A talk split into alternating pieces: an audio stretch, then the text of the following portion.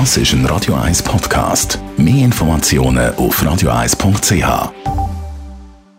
Die grünen Minuten auf Radio 1 werden präsentiert von Energie 360 Grad. Nachhaltige Energie und Mobilitätslösungen für die Welt vom Morgen. Energie360.ch wir reden über Abwärmenutzung, kommt in der Industrie immer häufiger zum Einsatz, zum Beispiel für eine Betreibung äh, vom Fernwärmeverbund. Auch in der Kirchverbrennungsanlage entsteht beim Verbrennen vom Abfall viel Wärme. Oft wird damit auch Liegenschaften in der Umgebung beheizt. Andreas Kriesi von der Umweltarena Spreitenbach. Welche Industrie eignet sich zur Fernwärmenutzung? Grundsätzlich eignen sich alle Industrien, die durch ihre Tätigkeit konstant Abwärme liefern. Zudem sollte die Temperatur der Abwärme möglichst hoch sein, damit die effizient genutzt werden kann. Was muss sonst noch beachtet werden? Für das die Abwärme genutzt werden kann, muss die gesammelt werden, beispielsweise über eine zentrale Lüftung. Zudem sollte die angeschlossene Siedlung möglichst nah am Fernwärmeproduzent sein.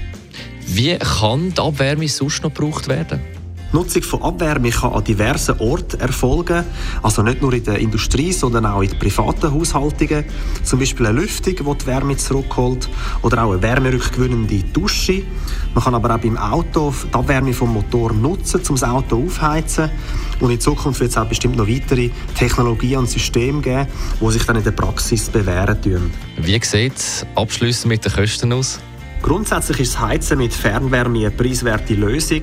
Die Unterhaltskosten sind tief und es gibt kaum Preisschwankungen.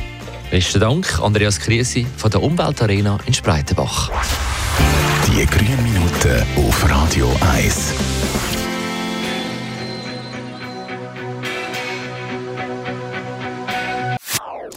Das ist ein Radio 1 Podcast. Mehr Informationen auf radio1.ch.